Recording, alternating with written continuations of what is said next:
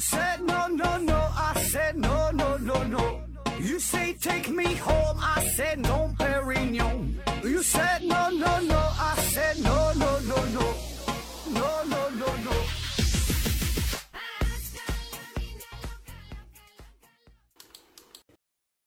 拼命探索，不计后果。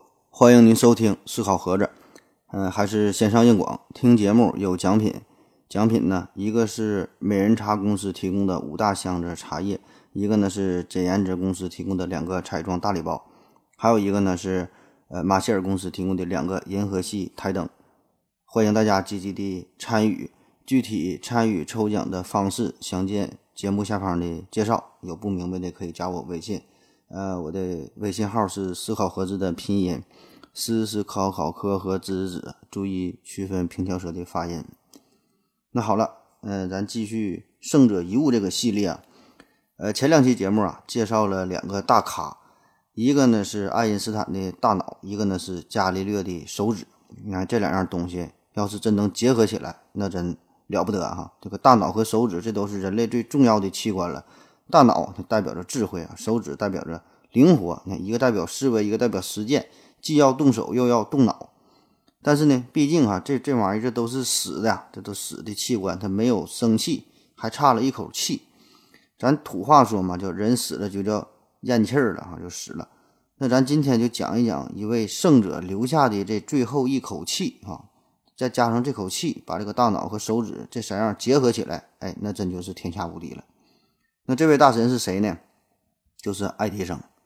哎，当然了，至于这个爱迪生算不算科学家呀？这个事儿总有人喜欢去争论啊。有人说他不属于科学家，只是发明家。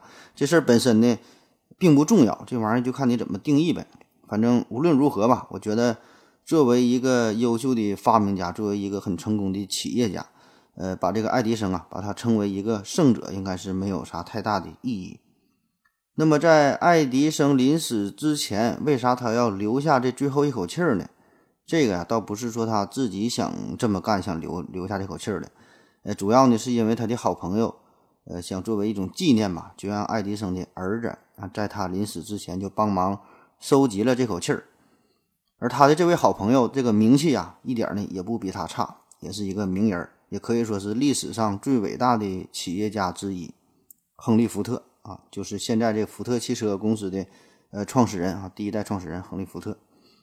那其实啊，这期节目很简单哈，单纯说爱因斯坦、爱爱迪生的最后这这这口气儿哈，这玩意儿呃没啥可讲的，嗯，就是拿个试管放在他嘴旁边，就等他死呗。这个爱迪生一咽气儿，把这个试管这个盖儿盖上，就收集完这口气儿，就就就完事儿了。那这口气儿现在是放在呃这个博物馆里边哈，就也能也能看到，也是这博物馆的这个镇馆之宝，可以去看看。这这事儿三两句话就能说完。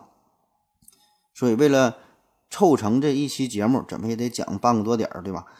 所以呢，今天咱们的这个重点呢，就是说说爱迪生和福特这两个人的关系，这两个名人哈，没想到他们还是好朋友，还是好基友，咱就聊一聊他们是怎么相识、相知到相爱，然后呢，他们是怎么创业，这怎么成为一生的好朋友，咱就说说这个事儿啊，感觉这个故事呢，呃，还能有点意思。那您看这二位这一生就非常传奇嘛，一个是有着上千项的发明，打造了自己的这个通用电气帝国；另外呢，一个是这个这研发汽车，把汽车呀从奢侈品推向平民化。嗯，同样也是打造了属于自己的福特家族，与这个洛克菲勒、与卡耐基、与这个摩根齐名啊。那么直到今天呢，这俩人也是商业圈内响当当的人物，也是教父一般的存在了。那么今天这个故事啊，从哪说起呢？反正就他俩呗，就这俩人，要么就是爱迪生，要么就是福特呗。这个爱迪生啊，比福特是大十六岁，啊，是福特的老大哥。在一八四七年的二月十一号，这爱迪生呢是出生在美国的东北部，东北部五大湖地区啊，这会儿有五个湖，五大湖地区的俄亥俄州。那么这个爱迪生他小时候呢，呃，有有很多的故事，这咱上学的时候也学过啊，就平时听很多呃鸡汤的段子，也经常讲这个爱迪生嘛。说这个爱迪生啊，从小就是非常勤奋好学啊，虽然家里很穷，但是学习很努力。呃，咱小时候，咱上学时候，老师也也经常教导咱们嘛，就拿他举例子，告诉咱们说不懂就问啊。你看爱迪生就是不懂就问，在学校里边呢，爱迪生一直都是秉承着这个好习惯。老师老师，这糖为啥是甜的呢？老师老师啊，这盐为啥是咸的呢？老师老师，哎，这怎么怎么就就问，一天逮着啥就问啥。最后啊，老师就不干了，给老师问问急眼了，一天没完没了的，你就问你就问哈，问个毛线你问呢？最后呢，就把爱迪生就给就给开除了。然后这个爱迪生就是由他的母亲亲自教导。爱迪生的母亲，这可真是一位伟大的母亲啊！这段教育也是非常的成功。呃，他妈就告诉他了，这遇事儿啊，你得多思考，少说话。当你经过大量反复的思考之后，你还是想不通，还是不懂啊，搞不清这个问题，这不这时候呢，你再去看书，自己呢去寻找答案。那如果实在找不到答案了，你再去问哈，学问学问嘛，你又得学又得问，你不能上来你就你就你就瞎问。反正就是在他妈的。教育之下吧，这爱迪生对于科学，特别是对于化学，就产生了非常浓厚的兴趣。然后后来就说嘛，他在火车上做实验，然后把火车给整整整着火了。然后呢，他的耳朵呀是被这个列车长打聋了哈，有有这么传说，不知道真假，有很多的版本吧。反正是说他这耳朵可能是不太好使，有这么个事儿。那此后呢，这个爱迪生啊，在火车的铁轨上还救了一个小男孩。这个小男孩呢，正好是火车站。这个站长的孩子，所以呢，这这这就爱迪生这个站长就帮爱迪生就介绍一个工作啊，作为铁路上的电信报务员。那这一年，爱迪生呢只有十六岁。那也正是这一年啊，这就是一八六三年，爱迪生十六岁这一年，在美国五大湖地区，在密歇根州，呃，亨利·福特就出事了。那和这个爱迪生啊差不多。这个福特小时候呢，也不是那种很听话的孩子。嗯，平生有一大爱好，就是喜欢拆东西，拆了装，装了拆，装了拆，拆了装，就来回这么鼓捣。特别呢是喜欢挂钟啊、手表啊，哎，喜欢这些玩意儿。毕竟这些玩意儿结构比较复杂嘛，呃，拆装起来很有挑战性。而且呢，每次拆完之后，重新再装上，东西还能用。这边呢还能多出几个小零部件，也不知道安哪。那么对于这种情况呢，他爸也是非常支持他啊，动手能力很强，所以呢就对小福特就说呀：“你若安好，便是晴天；你若安不好，老子他妈弄死你。”所以呢，福特呢就开始对邻居家的钟表开始下手，最后就让他整的，整个他们这个生活的这个村儿啊，整个这个村子里，每户人家哈就没有两家钟表这个点儿它是一样的。但是呢，在这个福特。呃，经过不断的努力之下吧，最终呢，他是掌握了修理钟表的技能啊，成为了远近闻名的呃钟表修理小能手。那不仅是钟表，这个福特呀，对于其他任何新鲜的事物都保持着非常浓烈的好奇心啊。看人家这个修筑水坝，他也跟着学，带领一带领一堆小朋友，就在自己村子里呢，也是挖水坝、修水渠啊。呃，最后呢，这图纸没画明白，把这个水啊都引到邻居家的庄稼地里了，而对他产生。这个影响最重要的这一次啊，就是他看到了蒸汽车。蒸汽车，就在他那个童年时代呀，已经有了汽车的呃雏形，已经有汽车了。呃，他就看到了这个蒸汽呀，这种动力呢，可以代替人力，可以代替畜力，就人就不用干活了，用这机器就行，对吧？这可太好了。所以这个时候呢，就在小福特的心中埋下了一个种子，说长大以后呢，我也要研究出更好的、更实用的、更快的、更便宜的汽车。当然了，一般的这个鸡汤故事，他都这么讲啊，必须一个伟人小时候看着点啥，听点啥，然后呢就埋下了种子，呃，立下了志向啊，努力哈，以后要干啥，反正你就当真的听吧。那这个这时候的这这个小福特呀，确实呢也是开始了着手关于蒸汽机的实验啊，也是啊，拿拿一个瓦罐加热，烧开水，热气呢就把这个盖子给顶开了，然后把这个盖子盖的越严实，产生的蒸汽效果越明显，这压力就越大。然后福特呢就把这个盖子捂的老严实老严实了，那结果呢，这瓦罐就爆炸了。那崩出的这个碎片呢，还让他受伤了，还留下了一道伤痕嘛。而这一边哈，这边再说这个爱迪生，爱迪生这边呢，在铁路局的工作呀，也不算顺利啊。在这三年之内呢，换了十个工作的地点，基本上呢，就是处于一种流浪的生活。呃，说换了十个工作地点嘛，其中五次呢是老板把他给炒了，另外五次呢是他把老板给炒了哈。这个他和老板打个平手。那直到是一八六八年才有所转变。这一年呢，爱迪生二十一岁，他呢是申请了自己的人生的第一个这个专利啊，是一个投票计数器。嗯，第二年呢，这爱迪生呢就是跑到了纽约去找工作。嗯，都是奔大城市去嘛，就有更多的机会。而巧的是呢，他在这个找工作的过程当中，在一家公司就应聘嘛。这个时候，这个公司有一个电报机坏了，然后爱迪生非常主动上去呢，就帮把这个电报机就给这个修好了。所以这个事儿很快就得到了应聘的老板的赏识，马他马上呢就任命他为呃公司的电报技师。电报技师啊，就相当于现在一家公司的网络主管，差不多。反正不管不管咋样吧，这个的爱迪生说是找到了一个稳定的工作。那么找到工作之后，爱迪生马上就和别人合伙创办了一家公司，主要呢就是经营呃电气工程方面用的这个科学仪器。这时候呢，他还发明了一个叫普用印刷机啊，就是一个印刷机。那也正是这个印刷机让爱迪生攫取了人生的第一桶金。他把这个。普用印刷机啊，这个这个专利卖给了华尔街的一家公司，然后那双方就谈价格呗，卖这个专利多少钱呢？那么对于爱迪生来说呢，他也不知道应该卖多少钱合适，对吧？毕竟这是他第一第一个这这个刚开始这个初期的发明，也也没有什么社会经验，没有什么商业经验啊，也不知道卖多少钱。那本来想这个东西卖个几千块钱就就不少了呗，就是一个心理价位呗。所以这爱迪生呢很出名，也是很很坦诚啊，就和这个公司谈呗，就说实话实说哈，我我确实不太懂你们这个行情，我也不知道这东西能值多少钱。你这么的，你开个价啊，我我看看合不合适。那这公司这边呢，那就说了，那个这样吧，你给五千块钱，五千块钱行不？那你别忘了，这爱迪生咱说了，他耳朵不好使啊，他小时候被列车长打过啊，听不太清。所以呢，他根本没听到对方开的这个价，这五千块钱这个数，所以呢，脸上是一点表情也没有。那这个时候，这家公司就就显得非常尴尬了啊，心想可能是给的有点太少了哈，要的太少，那个给钱给太少了，所以呢，对方面无表情，就不同意呗哈，面无表情，那那有点不好意思，那就给你涨点价，这么的吧，一万块钱行不？一万块钱。哎，这时候这一万块钱，这爱迪生是听着了，毕竟这一万块钱可可不少。这个钱呢是完全超超过了自己的心理价位，所以呢，他心里是马上是想接受，是想要同意的。但是呢，这时候他又想起了自己小时候老妈的这个教导：凡事啊，多思多想一想啊，多思考一下，少说话啊，边边学习边思考。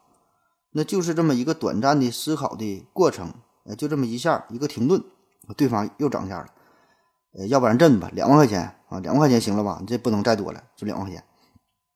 毕竟这家公司还是确实很看好这个爱迪生的这个这个发明哈，觉得这个专利很有用嘛，一定想要拿下。这时候这爱迪生才才看明白这回事儿啊，只要自己不吱声，那边呢就往上涨价，心机能 get 啊。最终的结果呢，这个专利是以四万块钱的价格是成交了。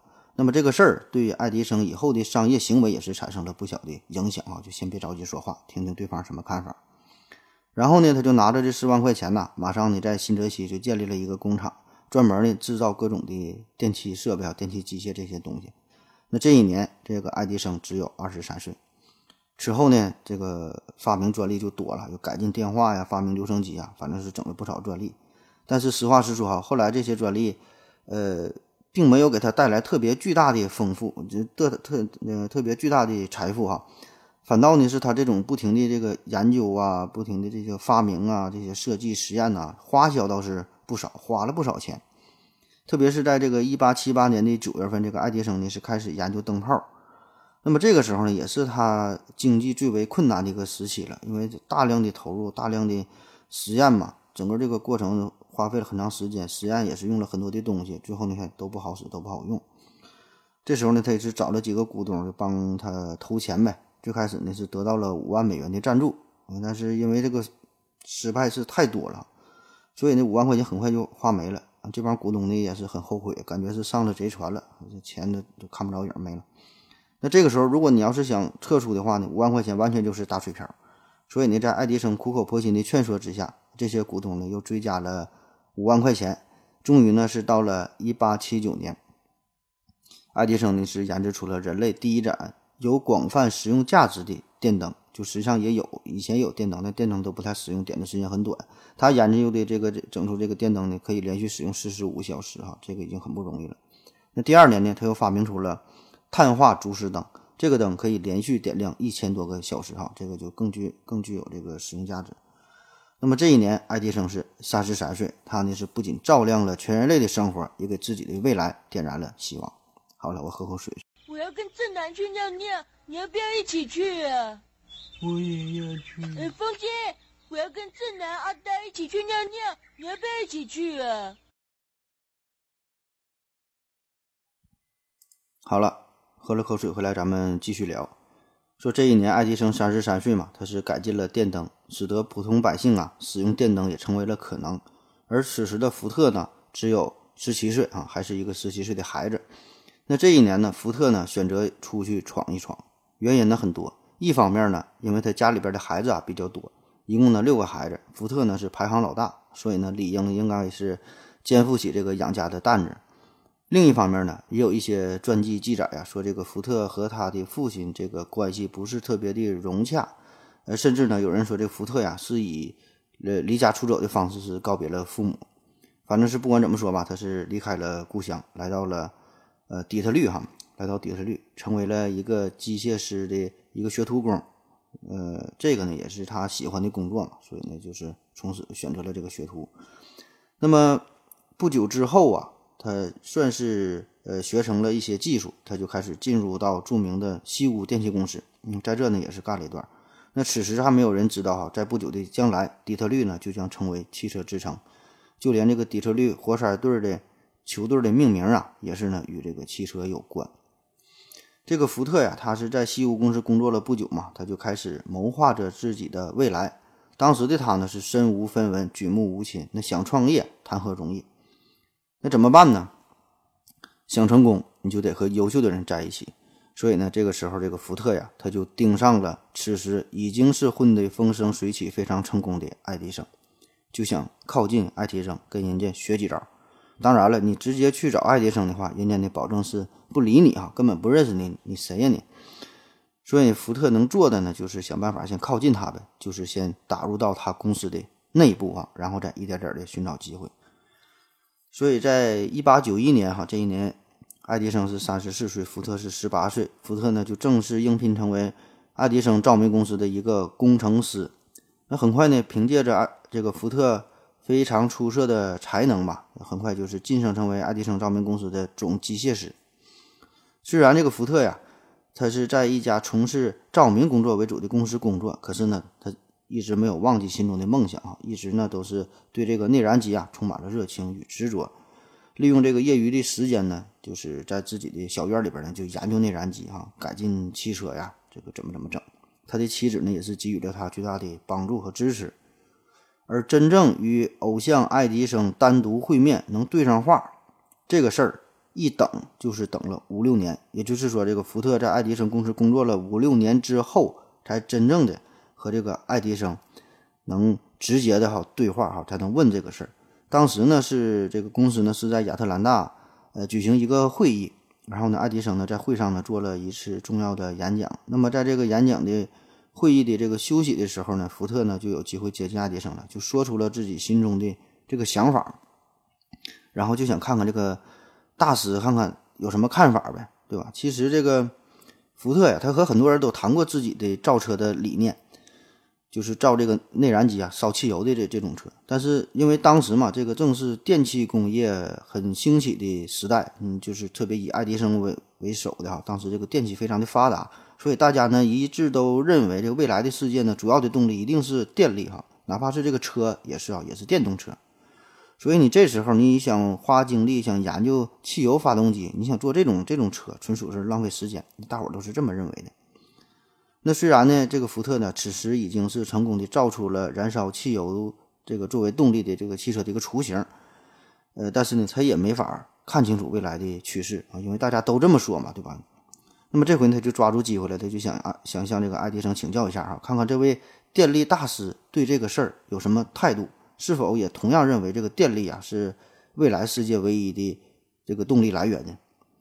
那当然了，他请教的问问题呢，也不仅局限于这个电力啊、机械啊这些专业的问题，更多呢也是一些对于商业、对于未来的一个思索。那么为啥这个说这个福特他选择爱迪生哈这个？卧薪尝胆五年哈，就就想问问这个事儿，因为这个爱迪生从最开始呢也是身无分文嘛，也是经过一点点的努力哈，整出了很多的专利，然后呢，不断的改进旧有的技术，成立了自己的公司，打造了属于自己的光明帝国。你看这个呢，正是福特所向往的，这个呢，完全是福特的一个一个榜样哈，就是以科技为核心作为支撑，然后呢，打造一个属于自己的商业帝国。那当然，这个此时的福特呀，他还没有这么大的这个这个雄心，心中也是充满了犹豫哈，也不知道自己捣鼓出来的。这个这个四个轱辘加上一个内燃机组成的这个玩意能否成事儿？能否成大事儿？能否走遍世界的每个角落？那么这场对话啊，他和爱迪生的这场对话给福特就带来了非常深远的影响。这个爱迪生呢，给他带来了极大的鼓舞。当时他就拍了拍福特的肩膀，这个爱迪生就就说了：“呃，会有希望的。任何重量轻、呃能发动大马力，并且呢能够自动补给的发动机。”都是呢，呃，非常有前途的，都是前途非常光明的。没有任何一种动力能够把全国所有的工作都做好，哪怕呢电力也是如此。其实呢，我们并不知道这个电力能做什么，但是呢，我认为呢，它并不是万能的。所以呢，你就继续做你的发动机。那如果你能做到你想做的，那么呢，你就会有远大的前途。这个呢，就是当时爱迪生对呃福特的。说的这些话啊，呃，非常让他欢欣鼓舞。那么当然了，我们现在呢是以一种回放、往回看的这这种形式啊看待这段故事。那么在此之前呢，就是在爱迪生之前，在福特之前，已经咱说已经有汽车了嘛。那那时候呢，之前是有烧煤的，就像火车那种，呃，很不方便啊，也是出现了一些研究用电的哈，也是没成功。之后呢是。不仅是福特，还有这个卡尔奔驰啊、戴姆勒啊，很多人吧，很多很多这些科技大咖做出了很多的改进，然后呢，这个汽车才是逐渐成型，到后来才普及。所以说，这个燃油汽车的发展空间当然是无限的。可是呢，咱们这个是从现在往回看啊，那你看的当然很清楚。那当时这个爱迪生呢，他是站在过去的固定的这个时间节点上，他也不知道未来发展咋样，他只是凭借着自己敏锐的洞察力。看到了未来，为这个福特呢就指引了前进的方向。所以说，这个就是就大师的远见哈，就普通人和大师的想法，他就是不一样的。看的这个目光啊，看的远近，他也是不一样的。所以说，这个福特他为啥就要找这个爱迪生？那么听了爱迪生这一段这么有启发的话语之后，马上就是坚定了福特的信心。然后很快他就辞去了爱迪生这个公司呃总机械师的职务哈，开始准备单干。他就和朋友合伙啊，成立了底特律呃汽车公司。可很遗憾呢，这家公司很快就倒闭了。主要的原因呢，就是因为这福特呢，他只是关注于研发新车，关注于车，关注于技术本身。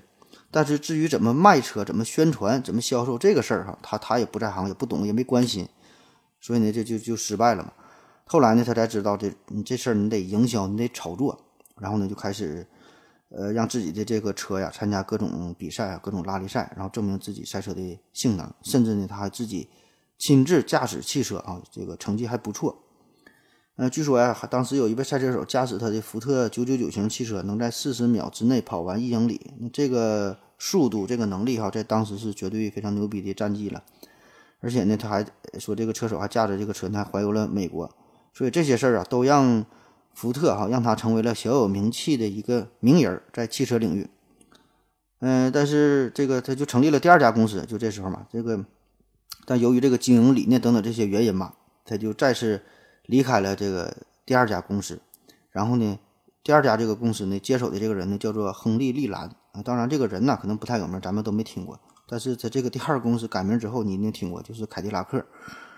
那当然后来这凯迪拉克又卖给通用汽车了，这是后话。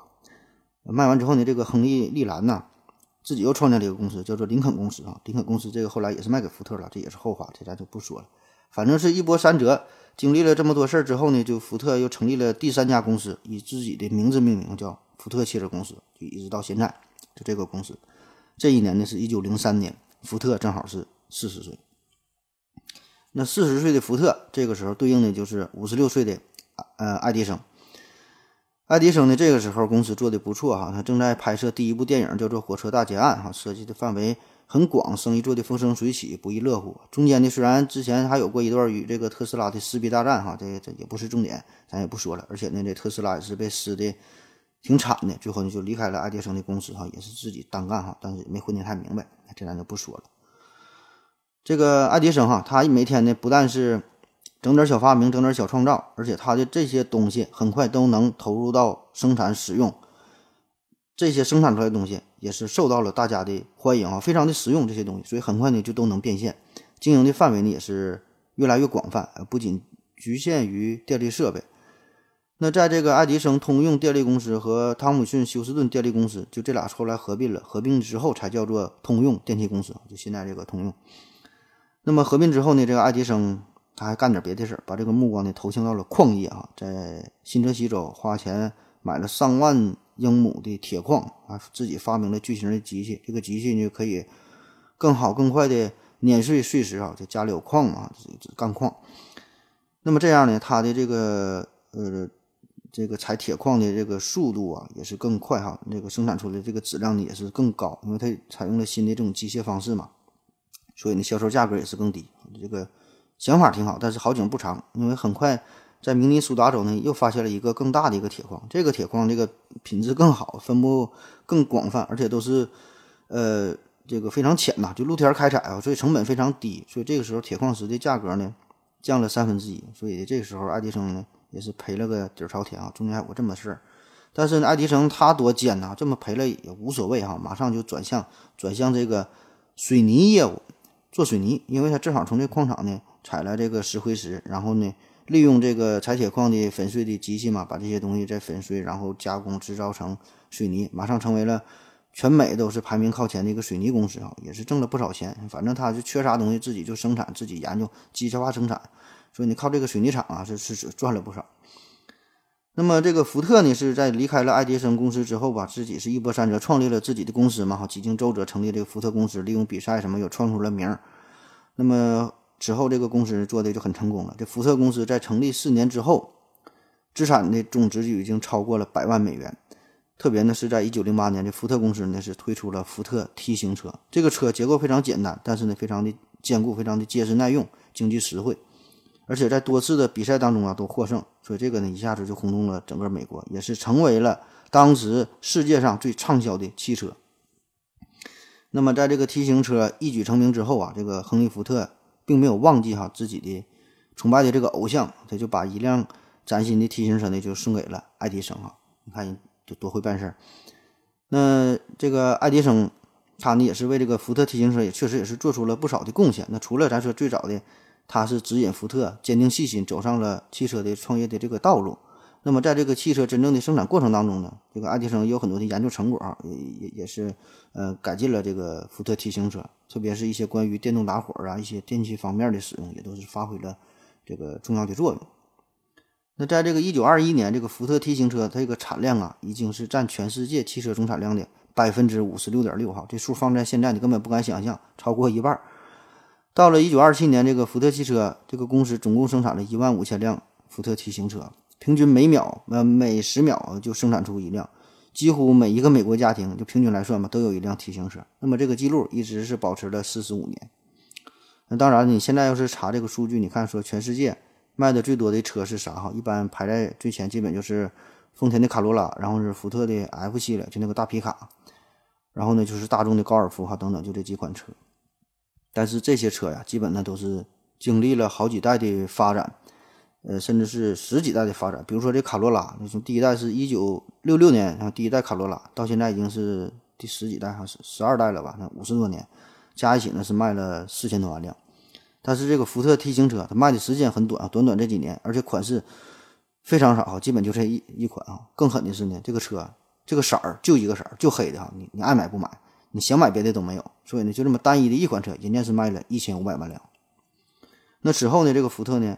还引入了流水线操作，把这个流水线呢引进引到了引进到了这个工厂当中，所以这样也就是更加提升了生产的效率啊。这个流水线这事儿，这绝对是一个天才的发明啊，就完全改变了原来的那那那种那种装配的方式哈，就是大大大的提高了工作的效率。那当然，关于流水线这事儿啊，呃，也有人说是早在十八世纪，英国呃乔赛亚韦奇伍德他在。制作陶器的过程当中就已经有了流水线的这个生产模式哈，这这个这个官司这事儿咱就不争论了哈，嗯，反正无论如何吧，毕竟还是福特公司哈，他把这个流水线装配系统啊，向全世界推广开来，让全世界的制造业都改变了原来的这个模式哈。那么这个 T 型车呢，这种成功的销售也是奠定了福特汽车的宝座的位置啊，总共呢是为福特汽车公司创造了七十亿美元的销售额。而这个爱迪生呢，也是因为，呃，他这对于这个电器，在这个福特 T 型车中，T 型车中用了他很多的电器的设备、电器的制造和发明嘛，呃，特别是这个电动打火装置哈，这些呢也是给爱迪生带来了数百万的美元。那么这些这些钱呢，又是推动了爱迪生进一步的科学的研究啊，这也是起到了一个促进的作用吧。这俩人就已经开始了很好的合作。好了，咱再歇一会儿。我要跟正南去尿尿，你要不要一起去啊？我也要去。呃，风心，我要跟正南、阿呆一起去尿尿，你要不要一起去啊？好了，尿了个尿回来，咱们继续聊。在一九一四年十二月十号的晚上五点半左右，新泽西州西奥兰治，呃，发生了一个一个一场大规模的一个爆炸。然后呢，紧接着就是爱迪生的工厂啊，有十座建筑物都被吞没在火海当中。当时呢，有七八个消防部门赶到现场想要救火，但是由于这个化学燃料的威力太剧烈了，所以呢，根本没法迅速的把火扑灭。那么后来呢，是根据爱迪生的孩子叫查尔斯，根据他的回忆说呀，当时这个爱迪生还是非常的冷静哈，告诉这个查尔斯，赶紧呢，呃，把你的母亲呢，还有你的好朋友啊，尽量的把他们都叫过来。呃，为啥叫过来哈？我估计啊，这辈子他们再也看不到这样的大火了啊，非常壮观。后来呢，对于这场火灾的报道，这个《纽约时报》就引用了爱迪生的话，说：“虽然我已经六十七岁了，我明天啊，我马上就要重新开始。”呃，发生发生了这场大火，那的确啊，第二天这个爱迪生呢，就像什么事都没发生一样，还照常的工作，也没有解雇任何的员工啊，也没有哭泣，也没有愤怒啊，也没有把自己锁在屋子里一顿哭，也没有什么沮丧、悲伤的这个表现。相反呢，他是笑了笑。告诉自己的儿子说呀，要做伟大的事儿，我们呢需要能够忍受悲剧和挫折。你看说的多好听，但是呢，吹牛逼这事儿可不容易啊，谁难受谁心里知道。呃，在彻底的调查之后，这个爱迪生呢，最后是确定是损失了九十多万美元，这是按当时的价格算，呃，相当于现在呢是两千多万美元啊，这个数不知道准不准啊，反正是不少钱。而且呢，还有很多的实验记录啊、机器设备的原型啊、图纸啊，这个东西都被烧毁了，所以这个是更值钱的。那保险公司呢，最后呢也只是赔付了他总损失的大约只有三分之一左右，所以是赔了不少钱嘛。你不管你怎么乐观的对待生活，没有钱也是白扯。那这时候怎么办啊？这个时候老朋友亨利·福特就出现了啊。此时的福特已经不是原来那个打工仔福特了，已经是全美国大名鼎鼎的。汽车巨头哈，福特呢马上就给爱迪生一大笔的贷款，帮助爱迪生是度过了难关。这个才让这个爱迪生的工厂是重新建立起来，重新建立起来，呃，重新的投入到了运营。那么他的员工呢也是非常的努力啊。第二年，这个爱迪生和他的团队就又赚取了一千万美元的收入。此时啊，这个爱迪生呢就回想起了过往的那些岁月啊，呃，曾经。也是非常遗憾呐，就因为这个福特离开自己嘛，就因为在他的鼓励之下，这个福特离开自己，然后去创业啊，就这样呢，让自己的公司是失去了一一个非常优秀的工程师。可是呢，没想到哈，多年之后，这个福特真的是创业成功，又以这样温暖的方式来回报自己啊，这个就是一个轮回。就不管啥时候呢，你得做好事啊，听从自己内心的声音，结果呢，终归是好的。亨利·福特和托马斯·爱迪生。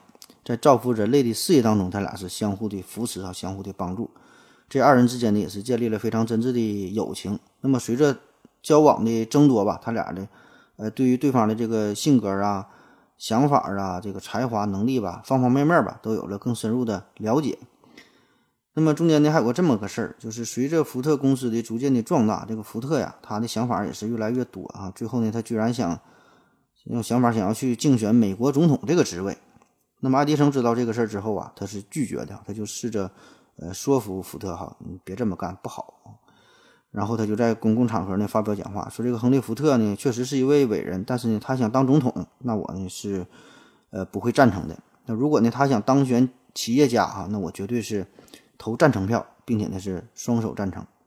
那由于这个爱迪生的反对吧，最后呢，亨利·福特是放弃了当选美国竞选美国总统这个事儿，对吧？你当总统干啥哈？当总统一天天怪操心的哈，这事儿这么多，而且呢还容易被人暗杀，而且咱都这大岁数了，创业不容易，好好享受享受生活多好啊！的确，这福特和爱迪生俩人呢，呃，没事儿就是经常结伴去野外旅行啊。呃，整点什么野营啊，一出去玩就是福特公司特意还得改造汽车，整个大帐篷啊、吊床啊、什么什么什么餐桌、冰箱啊，反正生活用的这些东西呗。哎，给给给这俩大咖准备好，俩人开着车往深山老林里走，河边钓钓鱼啊，晚上整点篝火呀，烤点牛排啥的哈，吃点喝点，一起谈论一下科学技术，谈论一下这个未来的发展啊，谈谈这个商业啊，谈谈这人生世界，谈谈宇宙，反正闲聊呗哈，俩人处的不错。据说呢，是在爱迪生八十岁生日的这一天，他俩就是在野营当中这么欢快的度过的，是不是听着这就有点这个好基友的味道了？这这个味儿越来越浓了。其实这还不算啥，在这个爱迪生的晚年呢，这爱迪生是在佛罗里达买了一套别墅，反正这福特也是够欠的，马上呢就在爱迪生的旁边也是买了一套别墅哈，跟他做邻居哈，就是喜欢他。现在你去佛罗里达也有啊，这这这俩人的故居啊，也是当地。呃，著名的一个旅游景点儿，在一九二九年的十月二十一号，这个是电灯发明的五十周年的纪念日。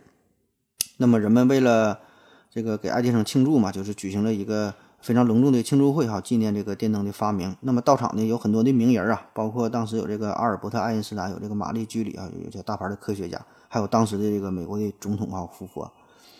那么。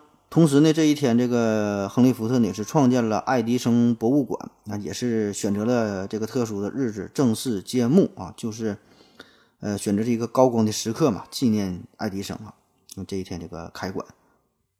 那么在这次庆祝会上，这个爱迪生就说呀，呃，就评价一下，就有人问他们说，你跟这个福特的关系哈，怎么评价他？你俩就说你俩的事儿？这个爱迪生就说，至于亨利·福特啊，我无法用言语。来表达我的感情哈，只能说一句话，他是我的朋友哈，就非常简单，他是我的朋友，就这么简单的一句话，包含了说不尽的惺惺相惜哈，说不说不尽的心心相印哈，啥也不说了哈，就都在酒里。那为了纪念爱迪生发明电灯这个具有历史意义的这个创举，还是福特可能整事儿了。那福特呢，还按照当年爱迪生研制灯泡的这个实验室，就重新。复刻了一个，又做了一个这个实验室，就按当时的这个情况，这个装修啊什么这么这么整的。然后呢，请这个爱迪生重新演示一下五十年前发明电灯的实验的这个过程。那么在这个实验之前呢，福特呢还通过无线电啊进行了现场直播，就是要求全体的美国人就是关掉电灯啊，就是让美国迅速进入了一片黑暗嘛，为了怀旧嘛，保持这个风格。那么。这个爱迪生就就就开始这个做这个实验呗啊，重复五十年前的动作，然后接通这个灯丝啊，连通灯丝啊，这打开电源，然后灯泡就亮了。然后这个时候，福特呢也是对呃全美国人民就说啊，现在让我们打开电灯吧啊，记住刚才的黑暗，记住给人类带来光明的人哈，记住托马斯爱迪生。然后呢，大伙儿把灯点亮了，一片沸腾。这时候呢，福特和这爱迪生俩人紧紧的就抱在了一起啊！你看这俩人，一个是给世界带来了光明哈，一个呢是使这个呃汽车呀就大批量的生产呃走进了千家万户。那么福特呢，就是用这种最高规格的这个礼仪吧，表达了对于自己朋友，也是对于自己老师吧这种最真挚的感情。那么，据一些小道消息记录吧，就在这次晚会上还有不少的小插曲儿。比如说，在这个晚会刚刚开始的时候呢，人们还找不到爱迪生了。呃，最后呢是发现他自己一个人呢坐在大门口哈，默默地哭泣呢。然后福特呢就过去问他说：“你你哭啥呀？今天这大喜的日子。”爱迪生老泪纵横的就说呀：“这我年轻的时候曾经犯过这么多的错误，现在是现在现在是没有颜面对待这么多尊贵的宾客。”呃，不知道他说的这个错误到底是啥哈？也许是他想起了曾经对待工人非常的苛刻哈，呃，剥削呀、压榨这些工人。那确实是这个爱迪生在管理方面非常严格啊，非常苛刻。呃也许呢是他想起了曾经和特斯拉这个斗争哈，下了黑手，下了狠手，对待特斯拉不够的友好，呃，打压这个交流链。也许呢是他曾想起自己年轻时候的一些风流韵事哈，这个年轻嘛，年轻人嘛，总会犯一些错误。反正他就是一顿哭呗哈，谁劝也不好使。然后福特就安慰他呗，说你你你这么成功的人士哈，你这样一位对于全人类做出巨大贡献的大发明家哈，你怎么还能责备自己呢？你都给全人类带来光明了，带带来了幸福啊！你这种伟人，你要是在自责的话，你还有让不让咱们活了啊？你就别自责了啊，反正挑个好听的唠呗。最后呢，是爱迪生才呃步入了会场啊，在在在讲话之类的。那么很不幸的是，在这次庆祝会之后哈，在这次庆祝会上边哈，还有一个小插曲，就是在爱迪生发言的时候呢，也可能是由于过分的激动吧，也可能是由于身体的原因，他就突然昏厥过去了。呃，这是个小插曲。那么在这次庆功会之后呢，他的身体啊也是变得越来越糟，然后调查说他有这个慢性肾炎呐，最后是尿毒症啊，同时还伴有糖尿病，反正是一大堆的病。在这个一九三一年的十月十八号凌晨三点二十四分，他在美国新泽西肖兰治哈，在这个自己的家中，爱迪生在睡梦当中就安详的离世了，享年呢是八十四岁。那为了纪念爱迪生，美国政府呢就下令，呃，全国呢还是停电一分钟。这时候呢，美国又仿佛回到了曾经的煤油灯、这煤气灯时代啊，一片黑暗。这一时刻呢，也让我们更加强烈的。感受到了爱迪生的伟大。那么就在这个时候，在他生命的最后这个时刻，那么福特为了纪念爱迪生，就让爱迪生的孩子守在父亲的床边，收集爱迪生的最后这口气儿。据说呀，说人死了之后呢，这个灵魂会随着呃死前最后的这这个这口气儿哈离开身体。所以呢，这个福特为了收集爱迪生弥留之际的这口气儿啊，就想捕捉这口气儿，就想捕捉这位好基友的。灵魂哈，也许未来某一天呢，还能把它复活。但是实际的过程呢，也有报道说，这个爱迪生的儿子并没有老老实实的按照福特叔叔的要求，把这个试管放到爱迪生的嘴边，只只是呢，在爱迪生的床边啊摆了一排一个试管架，试管架上面放了八个试管，然后最后他死了之后，就随随便给他拿一个给这个福特了。那他儿子呢，也有自己的说法。这个爱迪生的儿子说呢，是虽然这个爱迪生一生啊是致力于呃，电力的这个领域啊，也是给人类的做出了巨大的贡献，被人们所铭记。但是呢，爱迪生真正喜欢的呢，却是化学这个专业。那摆放这些试管，把这试管放在他的床头，临死之前啊，放放这些东西，就是一种呃象征，也是一种纪念哈。这没有什么呃可奇怪的事儿哈，也并不是说想装什么这口气儿，反正怎么说的都有。反正无论如何吧，确实是他死了之后就保存了呃一试管的。呃，这个气体啊，就是说它是最后一口气嘛，啊，密封好了，这就是送给福特了。那么这这支试管呢，是直到一九五零年福特的妻子过世之后，才是重新的出现在人们视线当中。之前呢是没有向外展览的。然后一九五零年出现过一回嘛，然后又消失了，又消失了二十多年，直到一九七八年才在这个亨利福特的博物馆当中呢举办了一次关于福特的。展览在这时候呢，才是呃关于爱爱迪生的帽子啊、鞋子啊这些东西才是一起呢展览出来啊，这时候才被人们所看到。那么就在爱迪生去世之后的十六年，亨利·福特呢也是离开了我们。这个事儿非常巧啊，咱一开始就说了，这个爱迪生是正好大福特十六岁嘛，所以说就是福特呃亨呃爱迪生死了十六年，福特呢也是跟他而去了，就是福特去世那年呢也是八十四岁，与这个爱迪生呢。呃，享年是一样的，而且呢，他去世这年是一九四七年嘛，而在一百年前的一一八四七年哈，正好正好是爱迪生这个出生的年份啊，就非常巧。那么一九四七年四月三号这这一天，亨利·福特去世啊，嗯，那在他葬礼的这一天呢，美国所有的汽车生产线也是停工一分钟，就是为了纪念这位汽车大王。那时至今日啊。汽车大王亨利·福特，哈，发明大王托马斯·爱迪生，都已经是离开我们七八十年了吧，七十多年、八十多年差不多。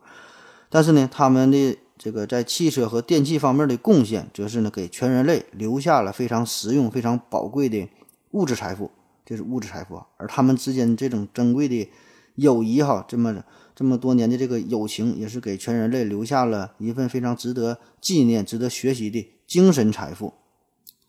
哎呀，这期就是没有赞助啊，我也是联系通用公司，联系这个福特公司会赞助一下，讲讲这俩事儿哈，一分钱也没有。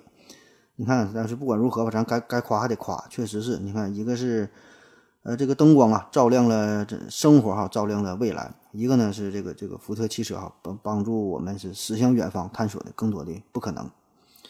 啊，行了，今天的节目啊，基本就是这样了。胜者遗物这个系列啊，呃，也是到此结束啊。其实还有很多的胜者遗物可以讲啊，比如说有这个肖邦的心脏哈，贝多芬的耳骨哈，林肯林肯头骨的碎片。最奇葩的还有拿破仑的钉钉哈，还有还有挺多东西都挺有意思，咱就不说了。咱们这就是讲几期呢，过过瘾。下一下一系列呢，咱再换换味儿哈，尝尝别的。嗯，最后呢，还是希望大家继续支持，继续参与咱们的抽奖活动哈，帮帮咱们节目多多做做宣传啊。感谢大家伙的收听啊，谢谢大家，再见。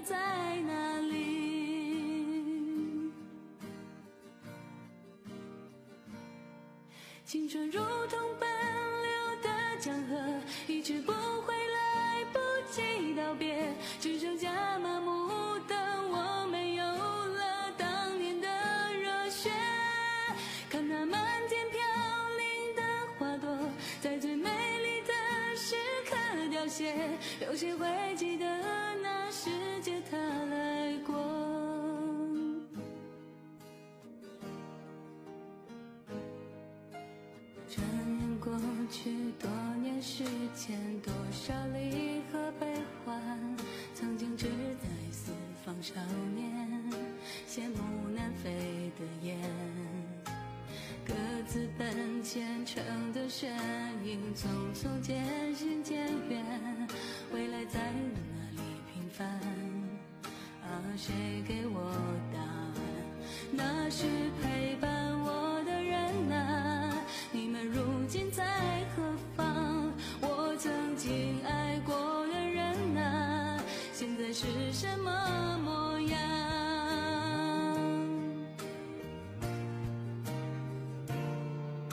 当初的愿望实现了吗？事到如今只？